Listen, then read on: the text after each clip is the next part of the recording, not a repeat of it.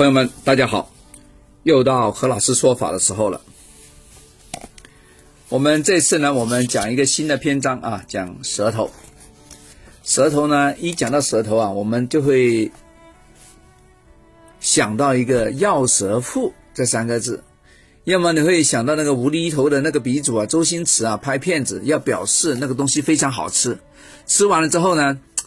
哎，刚好鼻尖那有饭嘛，对不对？他就用那个鼻尖刚好撩了一下那个鼻尖，就把那个米给勾回来吃了，是吧？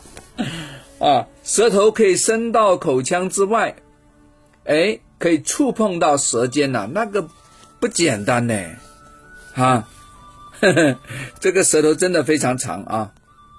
刚好呢，我有一些朋友的小孩呢，刚好有这个特点，他真的可以勾得到。这个事情啊，就引起这个亲朋好友的关注了，成为他们茶余饭后的谈资，对吧？那么我这个朋友呢，哎，有点引以为荣哦，因为呢，他听到别人说啊，这个舌头长，哎，可以碰到鼻子尖呐，是好像，但是又听到另外一些朋友说这个是凶啊，大凶。那心里就落到谷底了，又非常的不愉快了，对吧？那么古书里面有说：“引至鼻者，谓至猴王；舌至鼻头，必得封侯。”啊，这是同样的一个这样一个像，但是在不同书的表达。哎，但是猴王这个肯定都是代表什么？公卿侯王嘛，是大人物啦。对啊，封疆大吏了，对吧？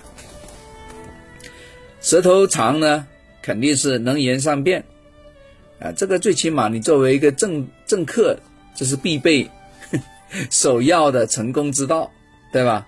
你要能讲啊啊，主要说的话能够讲得到、做得到，并且呢讲话动听啊，人民就会选你了。你能够做得到，那不简单啊，那你就丰功伟业了。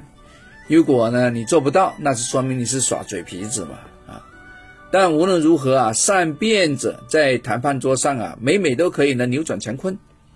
上谈也可以说是非常重要的本事和资产啊，无往而不利。也就是说啊，其实从这两本书来看呢，舌头长碰到鼻尖的这种啊，是属于吉象啊，大家不要担心啊。但是这种小孩呢，往往呢在长大了之后啊。也喜欢呢跟父母顶嘴啊，可能学习上呢有点小状况，这个要注意啊。往往有时不老实的时候呢，他也跟你呢鬼鬼讲鬼扯啊啊，那怎么办？那好好培养啊。第一个，我觉得这个小孩啊要往正道的路上引导。呃，第二个呢，也要按照他的那个整个年月日的构造的五行啊，来找准他以后发力的方向。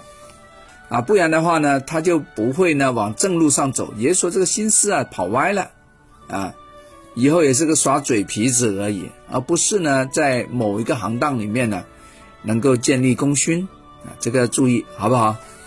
那如果呢你想这个孩子啊以以后能够往对的路上走啊，也可以取那个虚空藏的种子字，好不好？虚空藏呢就是管文化、管事业、管说话、管表达。啊，管学习、管考试的，啊，也可以挑这个，好吧？OK，好，祝这个应该说祝愿虚空藏能够帮忙你啊。好，我们讲完了，下次聊，拜拜。